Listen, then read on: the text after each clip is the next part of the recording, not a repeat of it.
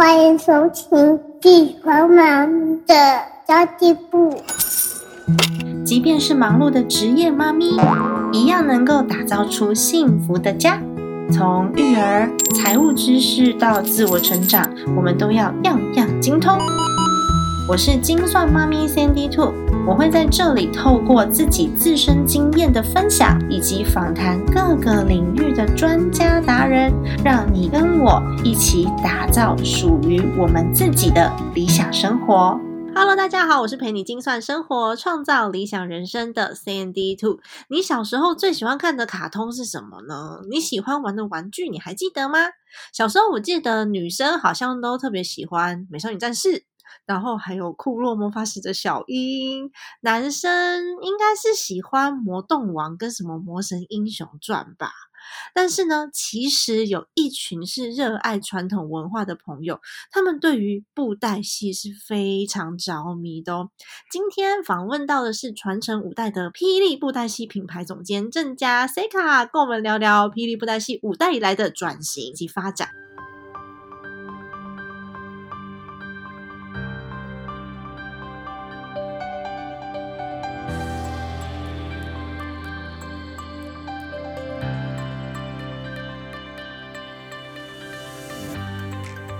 我真的觉得霹雳非常非常的厉害，像这样子的传统产业可以跟现代的文化做连接哦。那么其实呢，郑家从小就在家族当中耳濡目染。那以他的角度看待霹雳布袋戏的转型，然后以他从粉丝变成角色 IP 经纪人的角度呢，将不同的观点带进公司里面，也把传统的文化跟现代的需求结合在一起。我觉得他是一个非常非常成功的转型经典案例哟。Hello，欢迎郑家。嗨，嗨，大家好。上次是在吃饭的场合当中遇到的吗？真的觉得我跟霹雳有很深很深的缘分。想说为什么你的讯息都比我灵通这样子？对，因为你们家有一个非常活泼的财务长。你你们家的财务长跟我蛮熟的，然后他也是协助我之前家族事业的财务顾问，所以其实我们认识很多年了。然后他也帮我的新书写了推荐序，我就觉得天哪，好安心哦！有上市公司的财务长帮我推荐我的书，那我我的内容里面应该没有写错吧？真的真的有缘呢，有没有？真的超有缘的耶！所以你每次都问我说：“哎，你从哪里知道？就是你们开餐厅，餐厅开幕啊，然后你们的那个什么饮料店给哪里开幕啊，然后有一些书的发行啊，电影的发行啊，好像都是我贴给你们说：哎，霹雳有新东西了。而且其实我我被强迫使用霹雳的贴图，就是你们家财务长送给我的。然后我也强迫的喝那个霹雳的茶，就是你你们的那个。年节过礼的时候，对，会送的华冈茶也是你们家财务长送的。然后我霹雳的吊饰现在吊在我包包上面，是你送的。所以我即便是没有看布袋戏，我也是身边围绕所有 霹雳的东西。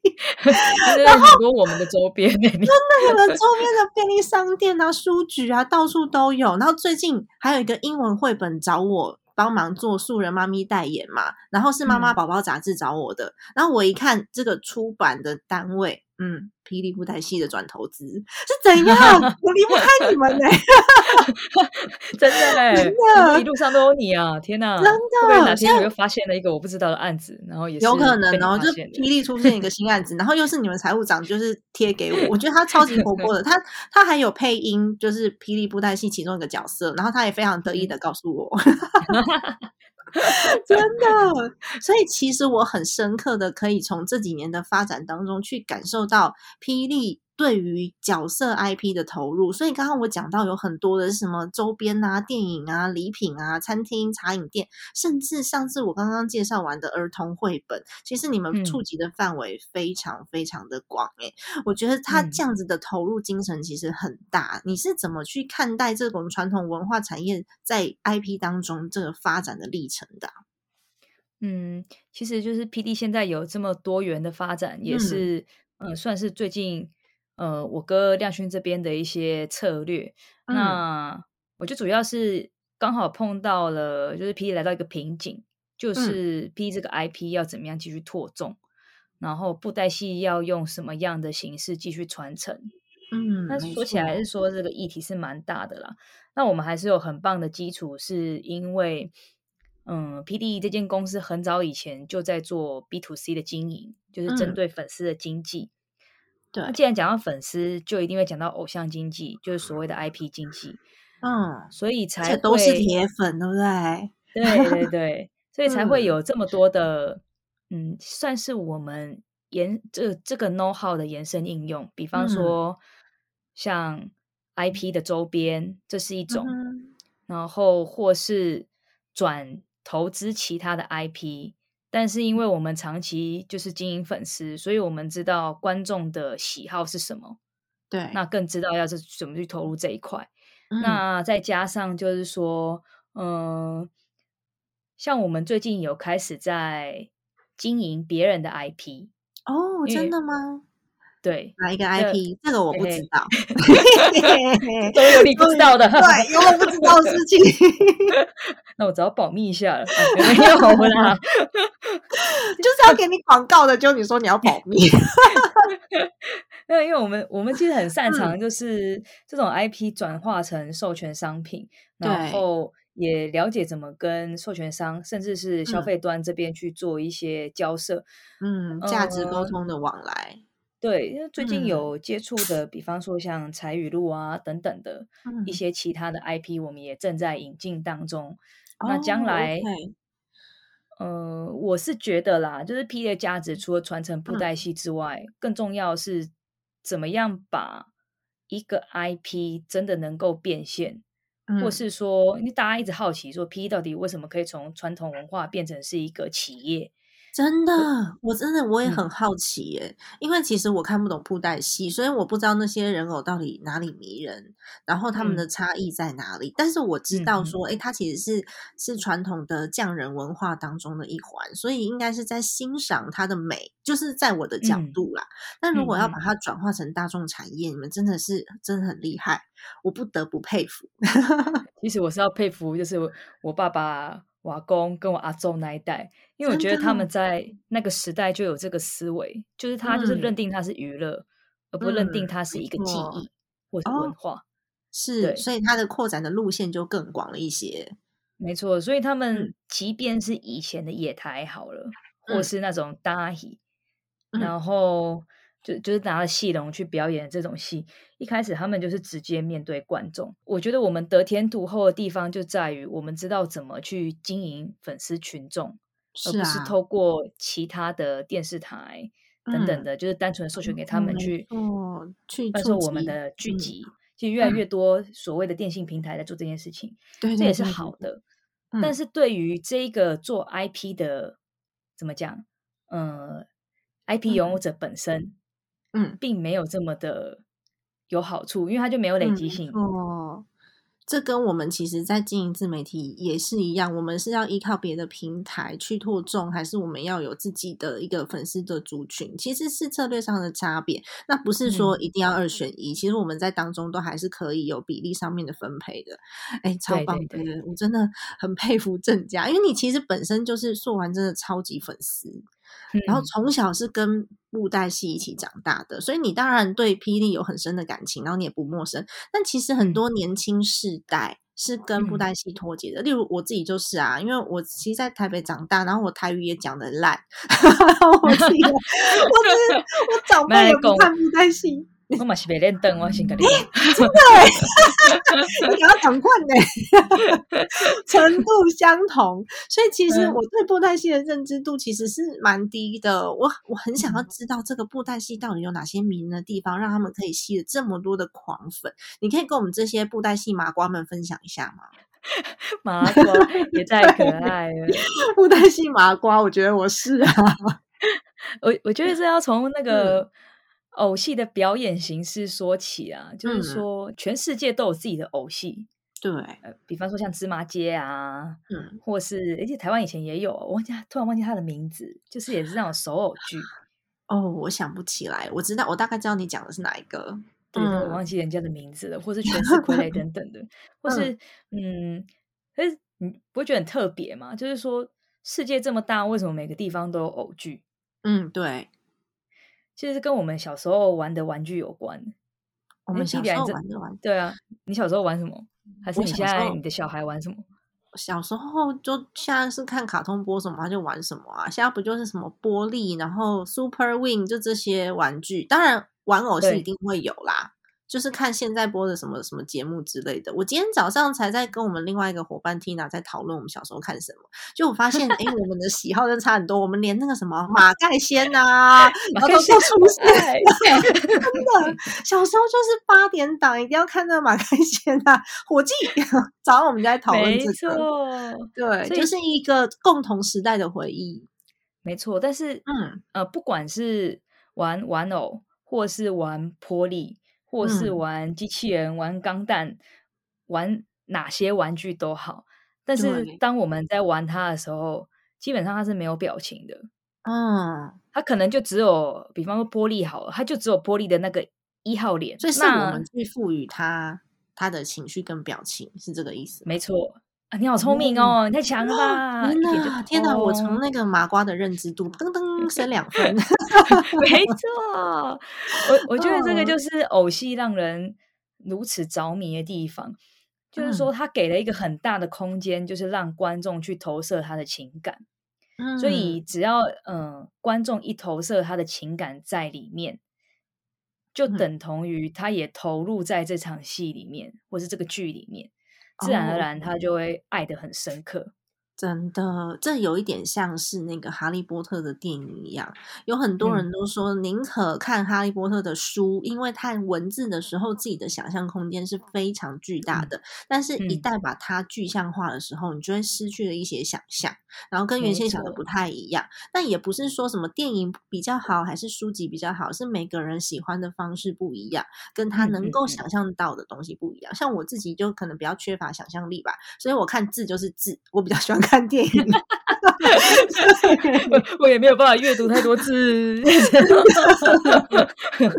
对呀、但是对文字很有感觉的人，或是他自己的这个宇宙很大的，我觉得他们都可以有非常深的想象力。我觉得这也是布嗯袋戏迷人的地方之一啦。因为对啊但这就很有意思啊，像素还嗯真这个角色啊，他一直以来其实都是一个呃，也不能用有争议，就是说，就是每、嗯每一个人看到的素还真的个性，跟看嗯到他的选择所诠释他的心心情，每一个人都不一样。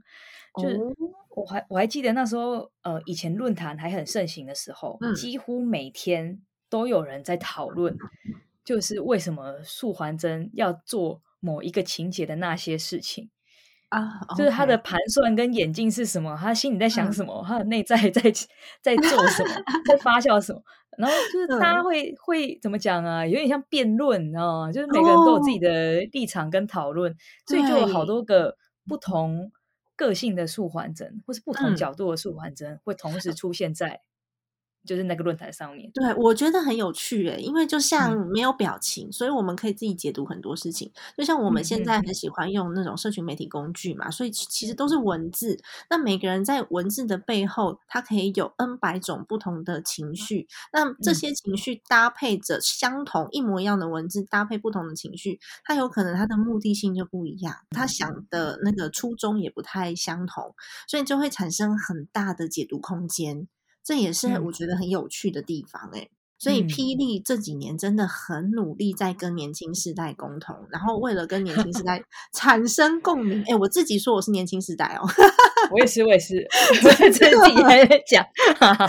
哎，你真的比我小好不好？那时候我还在跟 Tina 讨论说，哎，我跟郑家沟通我小时候的那些影片，他会不会突然间愣住，然后跟我说我没听过，这样我会很尴尬。有啦，都有看过啊。我我现在我因为我我们最近都有去那个啊，嗯其他的大学就是做通识课程。对对对对对，哇，我才真的觉得就是哇，我好像很难以年轻世代来自居耶。我就问他们就是看什么，就是有没有看嗯过、呃，举例一定会先问，就是大家有没有看武侠剧啊？对啊，寥寥无几。有看有知道金庸的吗？金庸，哦，很少，很真的很 少，假的？真的就是那种五位以内的。哈，金庸很经典呢、哇天哪，那我真的觉得现在我们有一些就是跟跟世代是虽然有时候有一些代沟，但是传承的事情还是要透过我们自己的双手努力才能够做到。就像霹雳现在进入大学生的团体里面做通识课程。嗯越来越多品牌啊，他们都会到大学去，就是嗯介绍他们的品牌。那我觉得 PD 比较特别的地方是，一般大学邀请我们，主要是想要了解整个布袋戏的制成。嗯是的通常大家遇到，比方遇到我或我哥啦，就会直接嗯问说：“啊，你刚也播啊，刚也像播啊，哦，这会不会演？”不会演，但是，呃我就是不会演啊，我我还不会，我还比财务长不会练口白，好吗？你还配音配的很嗨，这样子。太强了，真的。但我们懂的是故事，像我哥懂的是故事理论跟经营，那、我懂的是品牌，然后嗯跟怎么理解，就是说跟粉丝们应该说怎么对话，我在了解嗯。就是怎么对话这样子。没那错，在也是透过这些通识课程啊，我是还蛮感恩的，就是真的能够理嗯。解说，到底现在一般小朋友他们在意的是什么。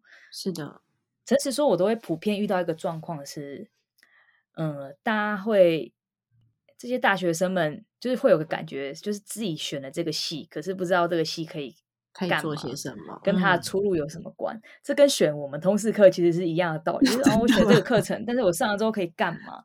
嗯，就不晓得。那啊往往就是我在让他们看这些嗯布袋戏背后拍摄的这些幕后花絮，嗯都可以看到，就是他们很有共鸣跟感动。嗯我觉得是因为，嗯，就我常常跟他们分享说，就是我们的同仁啊，他没嗯。有一定要什么科系才可以去担任什么道具师，或是造型师，还是编嗯剧，没错，没有一步路会白走。嗯。就是有很多编剧，他其实是理科，嗯那。可能是文组的，但是他就会变得他结构很强。那文啊。组的他的言辞优美，但他对。可能就需要理组的人来帮帮他嗯。填好大纲，然后嗯理组的人需要这些人来帮他写好，就是美美的文字嗯跟诗每。个人的优势不太一样，专长也不太一样。对，因为嗯或许我们相信，就是所有事情概念都是一致的啦，是的只是我们学会的东西越有越越多不同的角度，就更能嗯够去发挥他们的创意。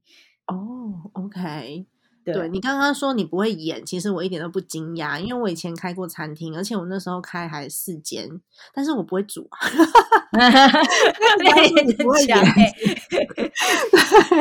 你刚刚说你不会，你不你不会演布袋戏，我觉得是很正常的事情啦。因为经营公司、经营品牌，往往都是需要各式各样不同的角色、不同能力的人，然后大家彼此打配合战。所以我现在都说打打团体战嘛，或者是大家一起合作，才有可能完成一个品牌或是企业的样貌。嗯那其嗯实我我真的认为年轻世代他们可以好好的去，就像你刚刚讲的大学生，他们可以好好的嗯去认知到自己的特质到底在哪里，然后不需要被自己的框架或者是他的科系绑住，这也是没比利告诉大学生的事情，因为他就是在一概的传统当中去创造了一个。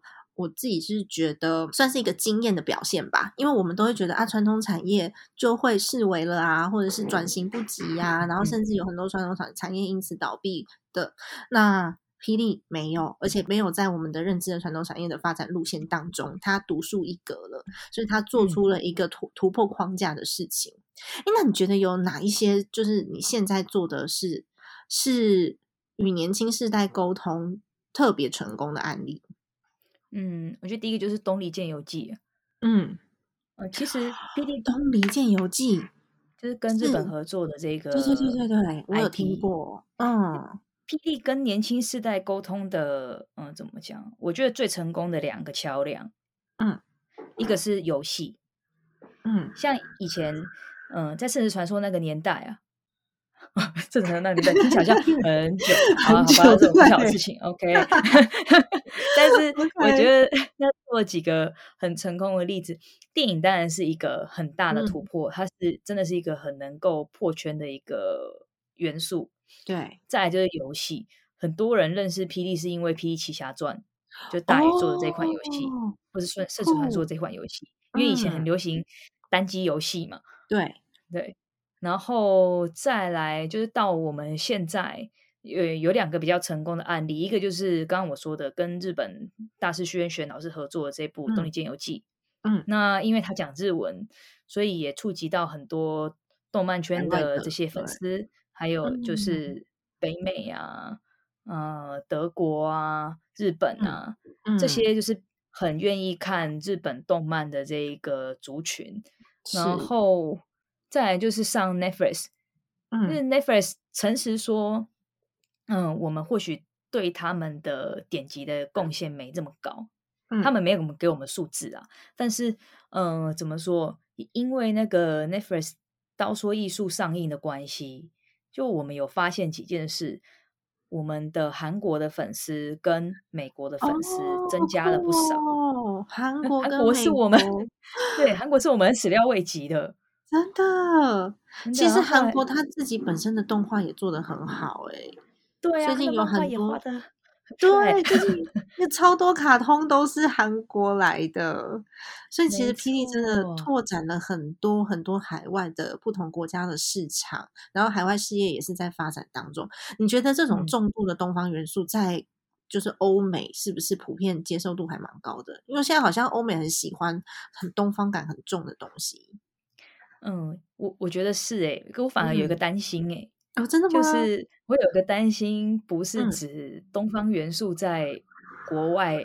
呃，没有机会盛行，我反而担心的是，台湾要接触东方元素的剧，只剩嗯下大陆跟美国。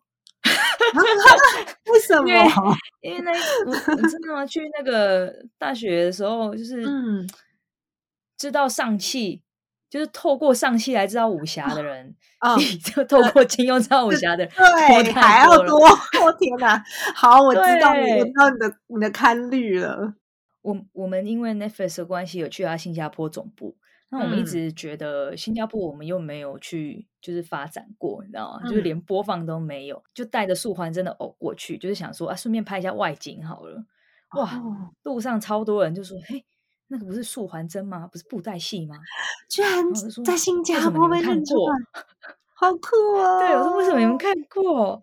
然后他们就嗯说，就是有一些，因为他们可以接卫星嘛，或者是有一些华嗯人的频道啊，就会看到嗯说啊，原来就是国外其实一直有这么怎么讲，有一些群众就是默默在看的嗯这些所谓的台湾的文化，或者是歌仔戏啊、布袋戏等等的，但是我们真都不知道。的是意想不到哎！哎，你有特别感动吗？你有哭吗？是没有哭啊，但是很感动。我很感动 因为我去西雅图哎有掉泪。哦，真的哈、因为我知道，因为其实，因为其实我们在你，尤其是你在家族企业里面发展，会遇到很多的困难。在大的家族里面，尤其是你又是第五代，又是女生，有的时候我们要嗯展现自己的能力，不是这么简单的事情。我们要做非常多的事情，甚至要得到得到老员工的这些支持，然后要得到家嗯族的支持。我觉得真的是蛮辛苦的。然后你要有很多的成嗯绩表现，才能让才能够让他点头，觉得你可以。我的同事，嗯真的算是信任我的。嗯我觉得比较辛苦的是，我刚刚不是说我在西雅图就是掉泪吗？嗯因为我看到为什么他们会愿意对一个他们没见识过的文化，嗯然后愿意排上半个小时或者一个小时的时间，只是为了要碰那一尊偶，他想要嗯摸摸看，哇就就这样子而已哦。然后我就觉得很感动，并不是要说台湾对于自己的文化不愿意喜爱，嗯不过有太多的感受是在于，好像在喜爱之前，检视缺点比欣赏来的多更多。嗯，那我觉得这东西很辛苦。这个 这个其实反反照在就是刚你刚刚讲的，我觉得嗯、呃人生就是呃不停的有重复的事件或是环境在各个地方不同发生嘛。嗯，我在我的家族里面，这个关系就有点像是我跟我的父母。对，就好像我们一直在做，我我爸妈觉得他们做的事情，小孩不认同；小孩觉得我们做的事情，他们不认同。对，嗯那那现在来到就是，如果是呃霹雳之于粉丝好了啊，应该说嗯霹雳的第五代治愈粉丝好了，就是呃第五代做的事情，就是老的粉丝无法认同，因为对他们嗯来讲，这个改变不是他们期待的改变。那就有点像是，诶，他们不能够同理我们，我们也很很难去跟他说明为什么要做这个改变。因为没有一个东西不会改变，没 其实错。其实重点是没有一个东西 不会改变。那我刚刚问这个问题，我问问说你有没有哭，是因为你现在的位置是品牌总监嘛？所以其实嗯霹雳的整体形象跟你很有关联。那我自嗯己之前在家族里面，我也是做品牌。那虽然说没有像霹雳发展的这么好啦，但是嗯你到达某一个程度，你拥有那个成就感是外在给你的，你就会瞬间觉得。我我好有用哦，然后我做了对嗯。的事情，因为其实嗯。就像你刚刚讲的，这种传统产业里面不同的声音非常多，有时候很打击信心的。嗯嗯，所以我只要有特别有成就的事情出现的时候，其实我不管是上台领奖，还是说我又多开了一间新的分店，然后有媒体啊追过来采访之类的，我都会觉得，哦，我我这个我这一条路走的是对的，然后嗯我我对我自己的认同感又再加加一层这样子。所以如果你在西雅图有这样的感受，我相信你在很多地方通通常都会有那种小小的感动，一直累积成现在的你，然后也是累积成现在的品牌，很棒哎、啊，嗯你你讲到这个，我很有感触诶。像我哥他那时候就有讲说，虽然他走了这条路，大家不会喜欢的路了，但嗯是他就是听到那时候他拍《企业密码》，最后有一个妈妈跟他讲，就感谢他拍了这部电影，就让他有机会可以跟自己的小孩嗯一起看布袋戏。哦，OK，他说：“天哪，我就起鸡皮疙瘩。我觉得支持我继续走在这条路的很大的一个动力是，嗯，除了刚刚说的，就是国外的粉丝，他们为什么可以为了一个想要好奇这个文化嗯等待这么久？跟我们家里其实有很多同事是那种三代都在我们公司工作的，哦，好酷哦，对，就是他可能在这边结婚，嗯。然后又可能他的小孩又继续在这边工作，嗯，啊，甚至是他的小孩生的小孩也在看布袋戏。哇，对蛮我，感动对于这种情感的这种文化的延续跟情感的这种连结，嗯，就是看到了就是舍不得，所以就还是会嗯继续走在这条路上啊，虽然比较难走一点。台湾的粉丝也不是因为就是不重视布袋戏或是不重视传统文化，是因为在我们嗯生活当中好像很很容易就见到了，所以你不会觉得它是一个特别需要去珍惜的事情。因为就像我住在我们家附近，然后我们家附近有什么好吃的，都是住在别的地方的人告诉我的。哎，对，我总是那个外面的特别好吃，然后自己的都不愿意了解。是啊，是啊，那我反而坐在附近说，哦，你怎么知道？我都不知道，我在自己这里住了三十年了，我都不知道。所以其实这是很正常的事情，所以必须要有更深的努力。那其实我的频嗯道当中，跟我一样的年轻妈妈有蛮多的。那我们也会想要带着孩子去了解传统的匠人文化，尤其是嗯。现在我们大部大部分都有普遍认知到文化的流失，就是西方嗯。文化。当然，我们我们接触到的是一个世世界观嘛，但是呢，就是在自己台湾这边，还有东方文化逐渐的色彩比较淡了，包包嗯。含以前你知道我们小时候过年，小时候过年街道上面。多热闹啊！现在就现在就是放假而已。对，有时候我看到这些，我也会觉得 有一点难过。那而且少了一点对年节的氛围、仪式感，跟大家的那种温馨，你知道吗？嗯，我觉得 少的是家族的连接，尤其是中秋嗯节。我们以前中秋节是整个大家族，不管你现在人在哪里，你都要飞回来一起来吃那个月饼，然后要一起嗯戴那个、那个、那个、那个什么柚子的帽子。那时候是嗯要这样的，然后过年的时候一定也会守岁，可是现在就不是，现在就过得跟一般的假日是一样的，所以很多这种这种真的 就是文化的流失，有很多的妈妈们，就是像我我这种年纪的妈妈，就是接近三十五、四十左右的妈妈，我们其实有嗯感受过小时候那个很浓厚的氛围，然后我们也可以感受到现在。现在现在社会上面产生的改变，然后我们的孩嗯子又正好是可以被教育的这个年纪，就是还没长大啦，他还小，嗯所以我嗯就会想要跟他介绍一下我们的传统文化，甚至会刻意带他去从事一些我们小时候做的事情，小时候玩的玩具。但是嗯真的布袋戏就不知道怎么样介绍起。对啊，那你们霹雳，因为我知道霹雳做了很多的活动，然后有很多的资源，甚至嗯可以去参观，对吧？就是有哪一些是可以提供给亲子的？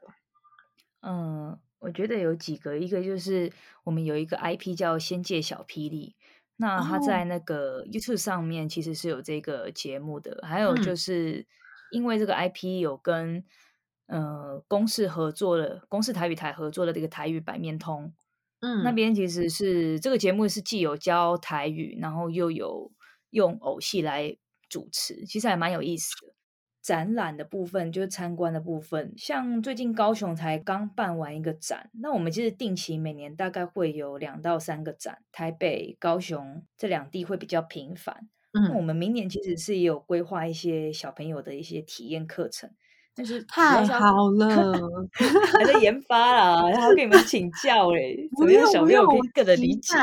快点，赶快开一场给我。好的，好的，是收到，赶快研发出来。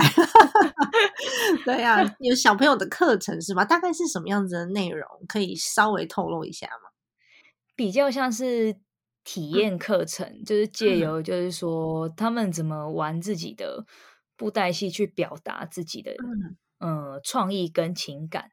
那我发现，其实最近很多呃国小甚至是幼稚园，就是开始有这种比较开放式的这种创意思考的教材。现在很多我儿子学校也会，他才小班，所以他们也会拿玩偶，要老师会教他们怎么样去认识情绪。嗯嗯，然后去认识什么样子的表情背后是什么样的情绪，然后让小朋友把它画出来，然后也会有一些小人偶这样子，觉得我觉得这个很好哎，这个很酷，真的，对，很期待啊！如果之后做起来的话，但还是要找你们研究一下。好，没问题啊，随时。真的。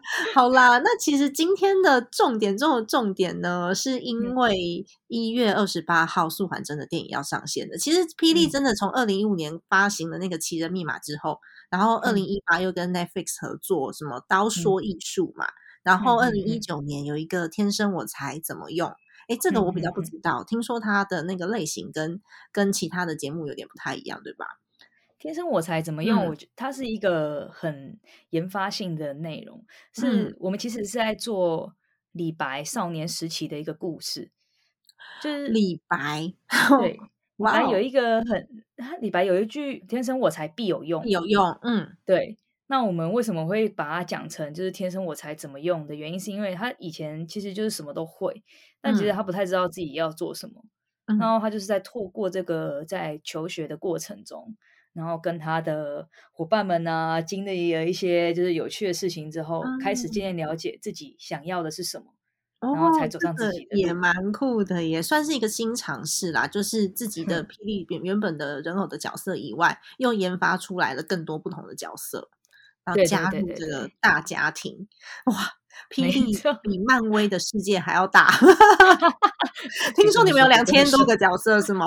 哎，对，念得出名字的话，念得出名字的两千多出来没有办法，而且因为你们都 全动画，所以听说啊，耗资不菲啊，因为是全动画，然后你们完全都事必躬亲，这次也花了很多时间规划舒缓真的电影吧？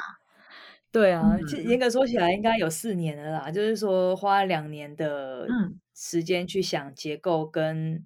嗯，剧本改了超多版，还打掉重练很多次，然后到最后就是拍摄花了一年，然后后置现在也当不啷当也是花了一年，对，大概真的是严格说起来是四年，真的四年的时间。所以希望可以让喜欢台湾文化的霹雳戏迷，以及还不认识霹雳、还不认识素环真的朋友，可以透过这个电影更了解霹雳布袋戏。那你可以稍微介绍一下这部片子吗？嗯。嗯，这部片子其实是有呃，以我们 P 最重要的主角素还真去撰写的一个个人传的故事。嗯，然后因为其实素还真这个角色啊，对 P.E. 的价值来讲，很像是由粉丝们透过素还真这个角色去理解 P 这个世界。那 OK，就是对 P 的粉丝来说，素还真已经是一个武林正义的一个象征。就是武林精神代表，有他就安心这种感觉。嗯，但是从来没有人知道，就是那素还真为什么可以来到这个位置？难道就是真真有人，就是所谓的就是人可以完全没有自己的喜好或是欲望，就来到嗯，怎么讲，为武林牺牲奉献啊，或是就是想要保护这个世界。难道真有人就是一开始就长这样吗？一定不是吗？对，一定不是。他一定经历过些什么，然后给他的一些体悟，然后让他变成现在这个样子。对，所以他这里面其实写到了很多，嗯，除了父子间的一些情谊，对，就是素还真跟他师傅之间，因为我们都说师傅如父嘛，就是他跟他之间的一些矛盾。然后 觉得这个小孩很适合看，小孩很适合看吗？几岁的小孩适合看？赶快跟我们说。这因为我们是保护级六加，所以六岁以上就可以看。哦，OK，好的，所以就是父子间的一个矛盾，就是其实父亲多半都是渴望小孩可以平平安安、健健康康的长大，然后只是他们的表现方式跟妈妈比较不一样。对。就是有点像严父这种角色，没错。然后，但是小孩总是会有自己的期待嘛，因为他也不晓得为什么不能做。对。那我觉得素环真他又多了一块，是他对自己的身世是很迷惘的，他不知道自己是谁，可是却又知道，就是因为自己的师傅爱他，总是要把他保护的好好的，但他终究无法欺骗自己，就是内在的声音。所以他还是去做了一些自己想要做的事情。嗯，那他跟他爸爸也不是啊，他师傅之间就有了一些冲突。所衍生出来的故事，这样哦，听起来好像真的蛮适合，就是爸爸跟小男孩一起去。其实小女，其实小女生也是，我以前也是很倔强的小女生，就是我一定要自己试过，然后自己失败撞墙了之后，我才会承认哦，我我我想的是错的，所以应该是差差不多这样子的历程吧，真的。好 好，保留一点，让大家到戏院去看 一月二十八号上映的素还真电影。然后这次呢，Her Attitude 女性创业暨支持协会，我们就 捷足先登包场。一月二十八号上映的电影，我们一月九号上午的场次就会在台北新兴秀泰的戏院包了一个七十人的厅。所以，如果你真的对布袋戏有很深的好奇，或是你是霹雳狂粉的朋友，欢迎西家带卷来参加。我会把那个资讯都放在资讯栏里面，连接放在资讯栏。那其实这次的活动我没办法参加，因为我有跟郑家讲过，刚好有一个三天两夜的那个讲师营的密集训练，然后我报名了三次才录取，所以我这次真的就没有办法放弃，我就没办法参与这次的活动。虽然说有点可惜，但是我还是希望我可以透过这集的节目，我祝福这场的。首映会可以超级成功，感谢这部电影，相信一定不会让大家失望的，真的。然后当天有一个超级彩蛋，是一月九号才有的，就是郑家在我们放映前后会有一个短问答的环节。是吧？你要到现场接受我们的 Q&A，所以如果你对霹雳想要有更深的好奇，或是更深的了解，欢迎带上家人朋友一起来哦！素环真的电影一月九号超超前特映 专场的报名就在资讯栏的。今天谢谢郑家接受我们的访问，也谢谢你让大家更认识我们传统匠人文化，更认识霹雳布袋戏。感谢你，谢谢，我们大家一月九号见哦！一月九号见喽！如果你喜欢这期节目的分享的话呢，欢迎你给我们一个五星好评，然后支持我们，可以更加的做出很棒很棒不同的内容来。那么，如果说你有朋友喜欢布袋戏的话，请记得一定要把今天的活动跟我们今天的资讯分享出去哟。好的，家庭理财就是为了让生活无虞，分享这期节目，让更多的朋友透过空中打造属于自己幸福的家。我们下期再见，拜拜，拜拜。耶，太好了，录完了，太好了，感谢感谢。